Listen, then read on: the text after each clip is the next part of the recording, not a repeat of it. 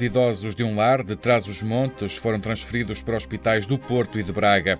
Portugal entra à meia-noite na fase mais crítica. Espanha já ultrapassou a China no número de mortos. Portugal tem agora quase 3 mil casos de infecção por Covid-19. São mais 600 casos do que ontem, um aumento de 27%. Morreram mais 10 pessoas, são agora 43 as vítimas mortais todas com idades acima dos 50 anos, 3 em cada 4 têm mais de 70 anos. Nesta altura, há 276 pessoas internadas, 61 delas em unidades de cuidados intensivos. Do total de casos, mais de metade registra-se no norte do país, seguindo-se a região de Lisboa e Val do Tejo.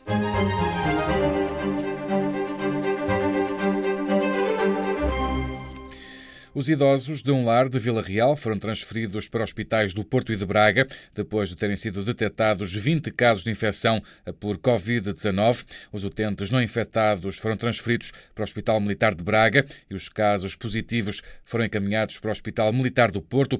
O Presidente da Câmara de Vila Real, Rui Santos, explicou as circunstâncias desta operação. Esta é uma operação muito complexa, envolve três ministérios, o Ministério da Saúde, o Ministério da Segurança Social e também o Ministério da Defesa envolve ainda 21 corporações de bombeiros, com 30 veículos e um autocarro. Estamos no processo de evacuação, eh, transferindo primeiro os doentes que têm Covid-19 para o Hospital Militar do Porto. O Secretário de Estado da Saúde apela aos lares para implementarem planos de contingência. António Salles admite a preocupação. Os lares de terceira idade são uma preocupação e os casos que começam a surgir por todo o país nestas instituições um sinal de alerta. Insistimos na importância dos planos de contingência destas instituições e estamos a trabalhar em conjunto com o Ministério do Trabalho, da Segurança Social e da Defesa para poder dar todo o apoio a respostas a estas instituições.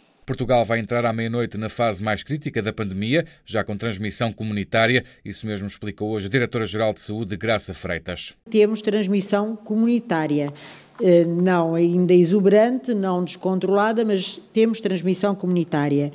E é por esse motivo que hoje, esta noite, às zero horas, portanto, com data de início às zero horas, vai entrar um novo plano para abordar a Covid-19. A Diretora-Geral de Saúde admite que a transição para esta nova fase encerra alguns desafios e explica o que muda. Há quatro situações de doença diferentes. Os ligeiros que ficarão em casa, os moderados que irão ao centro de saúde para a área Covid, para o ADC Covid, os eh, já graves, mas não críticos, que irão a um serviço de urgência para avaliação e os críticos que irão para internamento. Basicamente, isto vai aplicar-se ao setor público, ao setor privado e ao setor social. Hospitais e centros de saúde vão ter que se adaptar a novas regras para responder a esta fase da pandemia.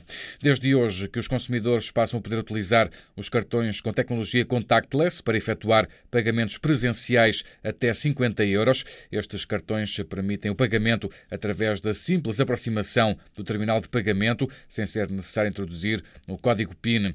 Até agora o limite era de 20 euros, mas o Banco de Portugal decidiu aumentar esse limite para 50 50 euros. Esta é uma medida que tem por objetivo incentivar os pagamentos com cartão, de preferência com a tecnologia contactless. O Banco de Portugal decidiu também facilitar a concessão de crédito pessoal por parte dos bancos durante esta pandemia. O objetivo é assegurar no curto prazo a chegada de dinheiro às famílias. Os créditos pessoais, com prazo até dois anos, deixam de ter de cumprir limites relativos à taxa de esforço, assim como de cumprir a recomendação de pagamento regular de capital e juros. Para enfrentar a crise provocada pela pandemia, o primeiro-ministro português e oito outros líderes europeus subscreveram uma carta dirigida ao presidente do Conselho Europeu. Reclamam a implementação de um instrumento europeu comum de emissão de dívida. A carta enviada a Charles Michel foi enviada na véspera de um Conselho Europeu consagrado à resposta europeia à pandemia do novo coronavírus, que vai realizar-se por videoconferência amanhã. O mundo tem agora cerca de 450 mil casos confirmados de infecção. O número de mortos já passou os 20 mil e Espanha ultrapassou a China. No número de mortos são agora mais de 3.400 vítimas. Quando falamos em 738 mortos só nas últimas 24 horas, eu posso deixar esta imagem. É absolutamente desolador estar na rua. A maior parte dos uh, veículos que se deslocam são ambulâncias, helicópteros com doentes graves e carrinhas de agências funerárias.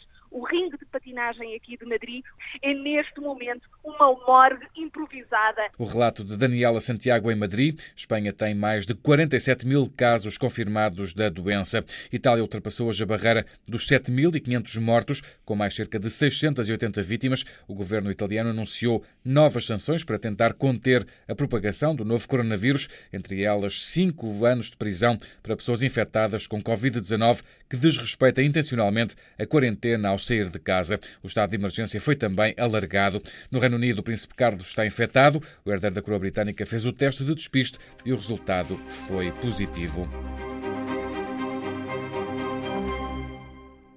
No final do relatório de hoje, nota para a Faculdade de Ciências e Tecnologia da Universidade Nova de Lisboa, que juntou alunos e professores e montou uma linha de montagem para produzir máscaras, viseiras de proteção para os profissionais de saúde. A Faculdade assegura que, em condições ideais, consegue imprimir em três dimensões cerca de 100 máscaras por dia. Elas vão ser distribuídas pelos hospitais Santa Maria em Lisboa, Cascais, Garcia de Horta em Almada e Vila Franca de Xira.